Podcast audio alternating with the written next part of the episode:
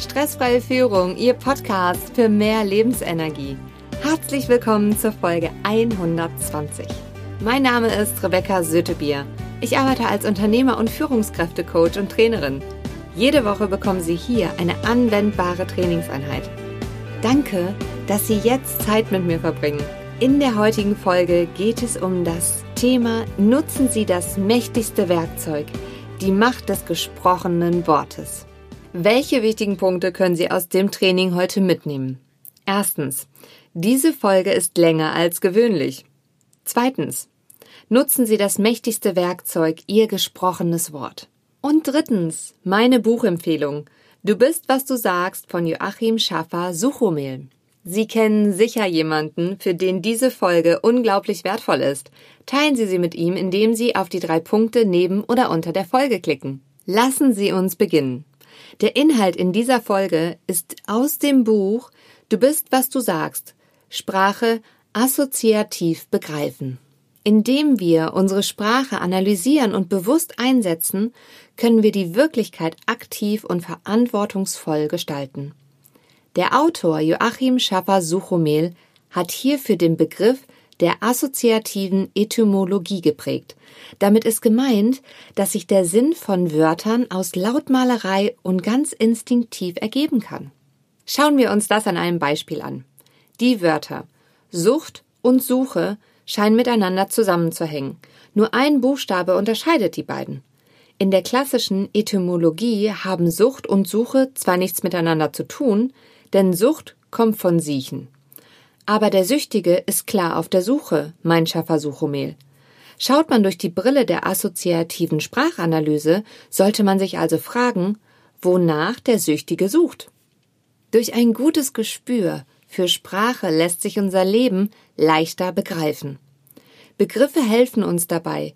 Sie sind demnach echte Griffe zum Leben. Sie machen Dinge greifbar und verständlich. Im Wort begreifen steckt zudem das Wort reifen. Für Schaffer Suchomel ein Fingerzeig, dass menschliches und sprachliches Reifen zusammengehören. Wer sich von einem anderen Menschen verletzt fühlt, sollte auf die Silbe letzt in verletzt achten.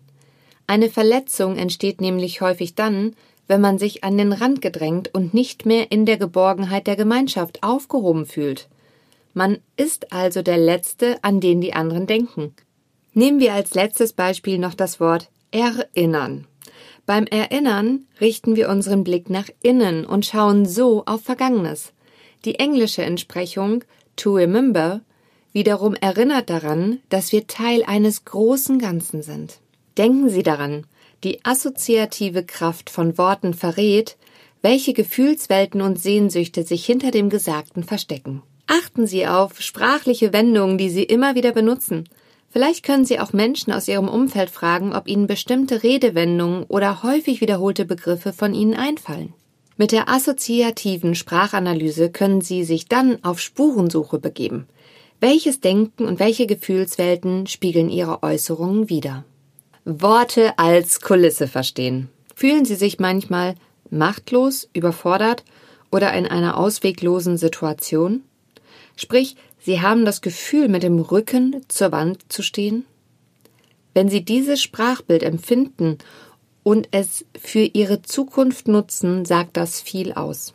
Denn während der eine die Situation als so bedrohlich empfindet, so dass er erstarrt, aufgibt oder in Sprachlosigkeit verfällt, gibt sie dem anderen Kraft, vorwärts zu gehen. Der eine fühlt sich in die Enge getrieben, keine Flucht ist möglich, der andere kann selbst dieser Situation etwas abgewinnen. Denn wer mit dem Rücken zur Wand steht, kann nicht von hinten angegriffen werden. Mir kann von hinten nichts passieren, ich bin geschützt, alles liegt vor mir, es ist der Anfang von etwas Neuem. Mit dieser Analyse können Sie die Möglichkeiten einer scheinbar vertrackten Situation erkennen und daraus neues Selbstbewusstsein schöpfen. Wir alle spielen im Leben unser eigenes kleines Theaterstück. Unsere Worte sind dabei Transportesel für unsere geistig-seelische Kulisse. Und die ist flexibel. Denn eine Kulisse ist eine Dekorations- und Schiebewand, die nach Bedarf hin und her geschoben werden kann und für eine vorgetäuschte Wirklichkeit steht. So Schaffer Suchomel. Was heißt das? Jeder lebt in seiner eigenen Kulisse. Je nach Standpunkt würden manche zum Beispiel einen bewaffneten Oppositionellen als Terroristen oder als Freiheitskämpfer bezeichnen. Wir gestalten unsere Kulisse selbst und entwickeln sie im Laufe des Lebens. Problematisch wird es, wenn wir in einer Kulisse stecken bleiben. Denn wer möchte im Leben schon immer dasselbe Stück spielen? Dieses Steckenbleiben findet sich häufig in negativen Gefühlskulissen. Damit ist gemeint, dass Betroffene buchstäblich in bestimmten Aussagen feststecken. Warum immer ich? Niemand hört mir zu oder keiner liebt mich sind Klassiker. Auch die Aussage Seht nur her, bin ich nicht toll? gehört zu einem solchen automatisierten Negativkulisse, die ihre Darsteller nicht glücklich macht. Also aufgemerkt an dieser Stelle. Wir müssen alle lernen, unsere Sprachkulissen wahrzunehmen. Betrachten wir zum Schluss noch ein paar Beispiele solcher Sprachkulissen, die sich nur allzu oft in unserem Alltag wiederfinden. Kann der ewig gewissenhaft Arbeitende wirklich glücklich sein, wenn er doch in Haft arbeiten muss und sein Gewissen an ihm haftet? Der ewig von Gewissensbissen geplagte kann sich damit auseinandersetzen, was ihn beißt, und sich nur dann wirklich davon befreien. Und was erwarten Eltern eigentlich Gutes, wenn sie sagen, ich hänge an meinem Kind? Stellen wir uns das mal bildlich vor. Das arme Kind. Eine solche Abhängigkeit kann nur überlasten. Wie man Gefühlskulissen gestaltet. Was spielen Sie? Ein Actionfilm? Ein Melodrama? Oder sind Sie Darsteller in einer Komödie? Entdecken Sie einmal, zu welchem Genre die wichtigsten sprachlichen Kulissen in Ihrem Leben gehören. Sind es eher die lauten oder die leisen Töne, die Ihre Hintergrundkulissen in Szene setzen? Spielen sich hier eher Monologe oder Dialoge ab? Fragen Sie sich selbst und andere dafür. Wie treten Sie auf? Wie wirken Sie? Es hilft, wenn Sie die Antworten zu solchen Fragen aufschreiben. Nehmen wir mal an, dass Sie sich häufig als Außenseiter wahrnehmen. Wäre es dann nicht sinnvoll, dass Sie diese Negativkulisse durchdenken und ihr vielleicht sogar auch etwas Positives abgewinnen? Gibt es vielleicht besondere Handlungsmöglichkeiten und Freiheiten in einer Außenseiterposition? Was können Sie hier lernen? Und ist die Situation vielleicht sogar eine Chance? Solche Überlegungen helfen Ihnen, Ihre eigene Gestaltungskraft zu erkennen. Denn wir können beeinflussen, wie wir die Welt wahrnehmen und wie sie uns wahrnimmt. Entscheidend ist dafür die aktive Gestaltung unserer Gefühlskulissen. Positive Worte und Vorstellungen verleihen uns Kraft. Negative Worte und Kulissen zerren an uns. Was meinen Sie?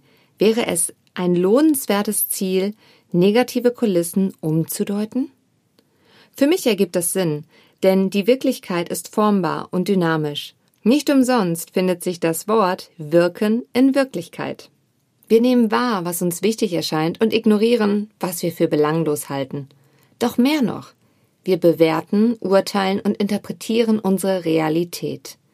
Sprache ist ein hochwirksamer Filter für unsere Wahrnehmung. Unsere Worte beziehen sich beispielsweise auf Sinneserfahrungen und sie sind nur eine Abbildung der wirklichen Erfahrung. Das öffnet einen großen Spielraum für Interpretation.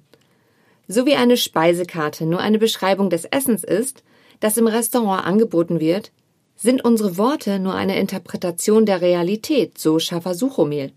Es ist wichtig, dass wir uns über diesen Unterschied bewusst werden. Denn dann haben wir die Möglichkeit, unsere individuelle Sichtweise auf die Welt zu schaffen. Mit dem Wort haben wir ein mächtiges Werkzeug in der Hand. Wir können lernen, unsere Gefühlskulissen neu zu inszenieren und unsere Wirklichkeit nach unseren Vorstellungen zu formen. Mit unserer Sichtweise beeinflussen wir es, egal ob bewusst oder unbewusst. Häufig entsteht zum Beispiel ein Problem gar nicht durch die Situation an sich, sondern erst dadurch, wie wir die Situation wahrnehmen, also durch unsere ganz individuelle Kulisse, die den Bezugsrahmen bildet. Von Nörglern und Zweiflern und Kritikern es gibt Menschen, die sind einfach immer kritisch. Sie haben sich eine Lebenskulisse konstruiert, mit der alles in Zweifel gezogen wird. Viele ihrer Sätze beginnen mit Ja, aber. Genau genommen wird hier etwas gleichzeitig bejaht und in Zweifel gezogen. Das zeigt die Zerrissenheit des Zweiflers, der nicht in harmonischem Einklang mit sich selbst ist, sondern als Zweifler in zwei Welten lebt. Andere neigen dazu, häufig in Wenn-Dann-Sätzen zu sprechen. Sicher kennen Sie auch den Spruch, wenn das Wörtchen wenn nicht wäre, dann wäre mein Vater Millionär.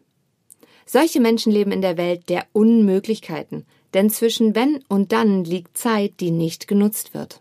Neben den Neinsagern, die prophylaktisch alles verneinen, gibt es auch noch die Trotzdem-Sager. Das Wort trotz bildet hier die Hintergrundkulisse. Sie bauen überall Widerstände auf, ohne das zu wissen. Viele Menschen fangen ihre Sätze oft an mit hätte ich doch, ich müsste mal oder ich sollte. Sie neigen dazu, sich selbst zu verurteilen und immer ein schlechtes Gewissen zu haben. Das Wort sollte leitet sich vom althochdeutschen Skulan ab. Das bedeutet schuldig sein. Große Unsicherheit drückt sich auch bei der exzessiven Nutzung von Wörtern wie eigentlich, wahrscheinlich, eventuell oder vielleicht aus. In der Bewerbung solcher Personen steht dann Ich möchte mich gern bei Ihnen bewerben. Die logische Antwort des Personalchefs darauf lautet Warum tun Sie es dann nicht? Hier könnte eventuell auch aus Ich möchte gern ein möchte gern werden. Zudem kann es auch sein, dass sich unsichere Menschen häufig hinter dem Wort Mann verstecken. Man müsste mal wieder. Man könnte doch. Als sei das Ich an dieser Stelle zu gefährlich. Nachbarn, Kollegen, der Chef, die Welt und im Zweifelsfall sogar das Wetter. Es gibt schließlich immer etwas, über das man sich beschweren kann. Letztlich versuchen wir hier nur eigenen Ballast loszuwerden und Verantwortung abzugeben. Sich beschweren bedeutet, sich selbst das Leben schwer machen. Auch hier kann das Erkennen von Automatismen eine Abhilfe schaffen. Merken Sie sich, wenn wir nörgeln, zweifeln und uns beschweren, machen wir uns selbst das Leben schwer. Wir verlieren unsere Leichtigkeit. Ob Krisen oder Erfolge, Sprache schafft unsere Realität. Deshalb sollten wir lieber nicht den Teufel an die Wand malen, sondern daran glauben, dass wir Berge versetzen können. Denn im Sinne der sich selbst erfüllenden Prophezeiung sind wir mit unseren Worten die Schöpfer unseres eigenen Lebens. Von Angst, Liebe und unzählbaren Möglichkeiten. Als Schöpfer unserer eigenen Lebenskulisse haben wir unzählige Möglichkeiten. Wir können uns als selbstständige Unternehmer verwirklichen, als Lebenskünstler durch die Weltgeschichte reisen oder in einer festen Anstellung aus dem Gefühl der Sicherheit Kraft schöpfen. Menschen, die ihre Möglichkeiten nicht sehen, mögen sich und auch die Welt nicht. Ja, das Wort Möglichkeit kommt tatsächlich von mögen. Möglichkeit gibt Raum. Es ist ein positiver Begriff, der Liebe und Wärme bedeutet. Wärme hat die Eigenschaft, sich auszudehnen. Sie bedeutet Wachstum. Unmöglichkeit hingegen schnürt ein, bedeutet Kälte und Enge. Enge ist etymologisch der Ursprung von Angst. So wie Möglichkeit und Unmöglichkeit als Gegensatzpaare gegenüberstehen, verhalten sich auch Angst und Liebe zueinander.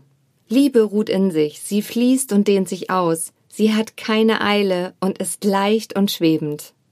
Denken Sie nur an die berühmten Schmetterlinge im Bauch. Angst hingegen bedeutet Unruhe und Rastlosigkeit. Hier zieht sich alles zusammen. Wie eine Krankheit kommt sie oft in Schüben.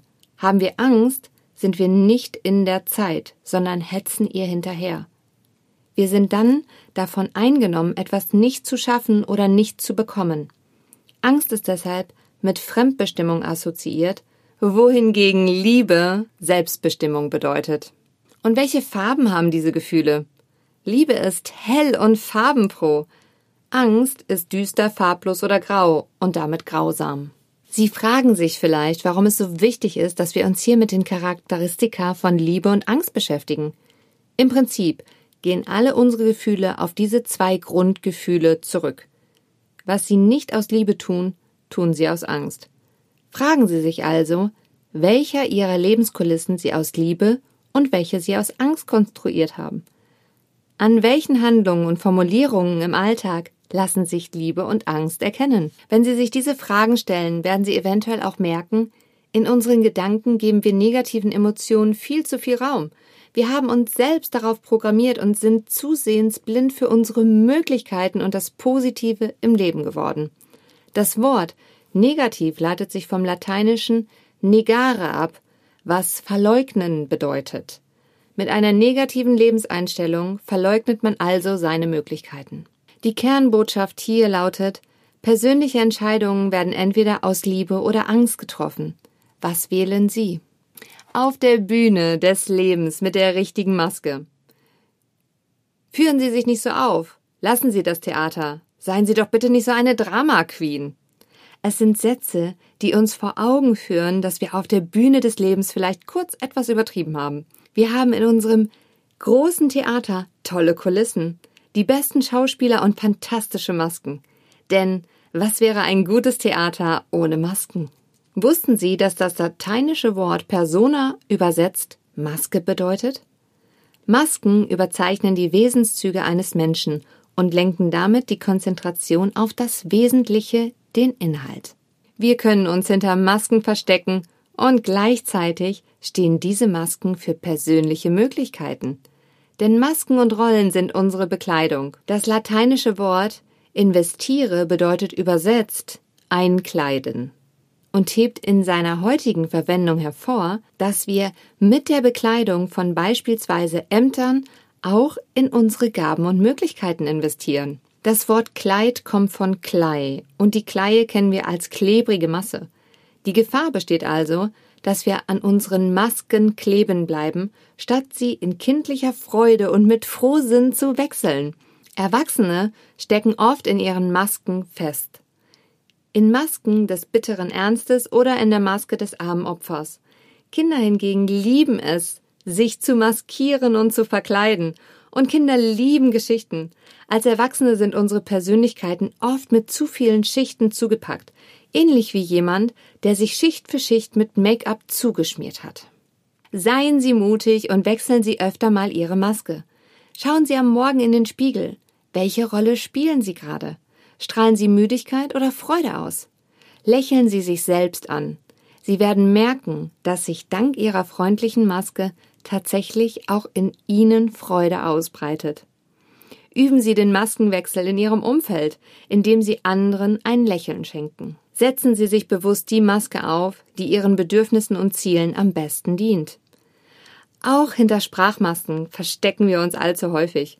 Wörtchen wie irgendwie, irgendwo, irgendwann deuten darauf hin, dass Sie sich nicht festlegen wollen und einem Problem lieber aus dem Weg gehen.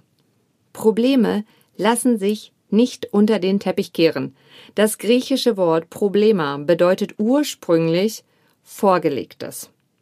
Ungelöste Probleme aus der Vergangenheit werden uns also immer wieder vorgelegt und unter dem Teppich hervorgekehrt, bis wir sie gelöst haben. Lassen Sie uns nun einem alten Mythos widmen. Wo steckt die Kraft des Universums? Lassen Sie uns dafür folgende Geschichte betrachten. Vor langer, langer Zeit schickten sich die Götter an, zu entscheiden, wo sie die Kraft des Universums verstecken, damit die Menschen sie nicht finden würden. Denn ein Mensch sollte erst lernen, verantwortungsvoll mit so viel Macht umzugehen. Ein Gott schlug vor, diese Kraft auf den höchsten Berg zu verstecken. Doch es war klar, dass die Menschen den Berg erklimmen würden, bevor sie reif für diese Entdeckung wären. Ein anderer Gott schlug deshalb vor, die Tiefe des Meeres. Doch wieder stimmten die Götter letztlich überein, dass die Menschen auch hier die Kraft des Universums suchen und finden würden, bevor sie damit verantwortungsbewusst umgehen könnten. Dann sprach der weiseste Gott unter ihnen. Lasst uns die Kraft des Universums im Menschen selbst verstecken. Er wird dort erst danach suchen, wenn er reif genug ist, den Weg nach innen zu gehen. So versteckten die Götter die Kraft des Universums im Menschen selbst. Und dort sitzt sie noch immer. Aus der Geschichte können Sie mitnehmen, dass alles Wichtige bereits in Ihnen angelegt ist. Entdecken Sie Ihre Ressourcen in sich selbst. Ressource heißt ursprünglich zurück zur Quelle. Und diese Quelle sitzt in Ihnen. Hier finden Sie Energie und Begeisterungsfähigkeit.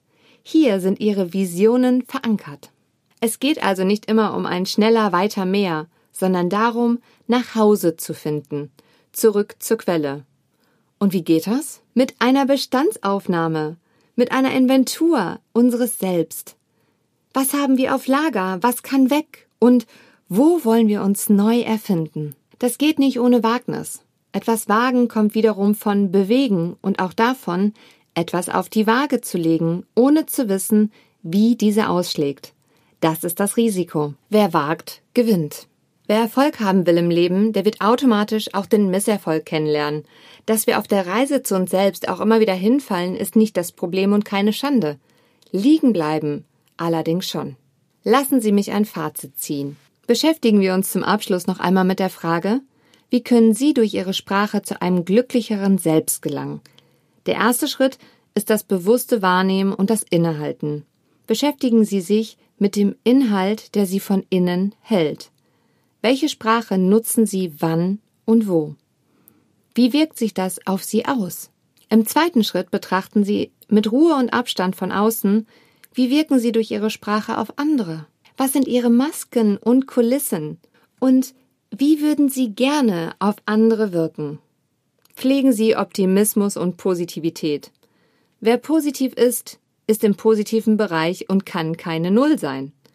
Überlegen Sie also, wo Sie hin möchten und dann gilt, die Gegenwart ist gegen das Warten. Ich muss immer herrlich über mich selber lachen, wenn ich Worte aus meinem Mund höre, die ich nicht mehr so verwenden will und sage dann meistens, lassen Sie es mich noch einmal anders ausdrücken und dann korrigiere ich einfach meine Wortwahl. Dadurch ist meine Lebensqualität gestiegen und ich bin gespannt, was es bei Ihnen alles bewirkt. Das Buch Du bist, was du sagst von Joachim Schaffer Suchomel ist eine absolute Buchempfehlung. Wissen schafft Verbindung. Mit wem teilen Sie Ihre Erkenntnisse aus dieser Folge heute? In der nächsten Folge geht es um die Kraft eines Lebensmottos. Bleiben Sie am Ball, Ihre Rebecca Sötebier.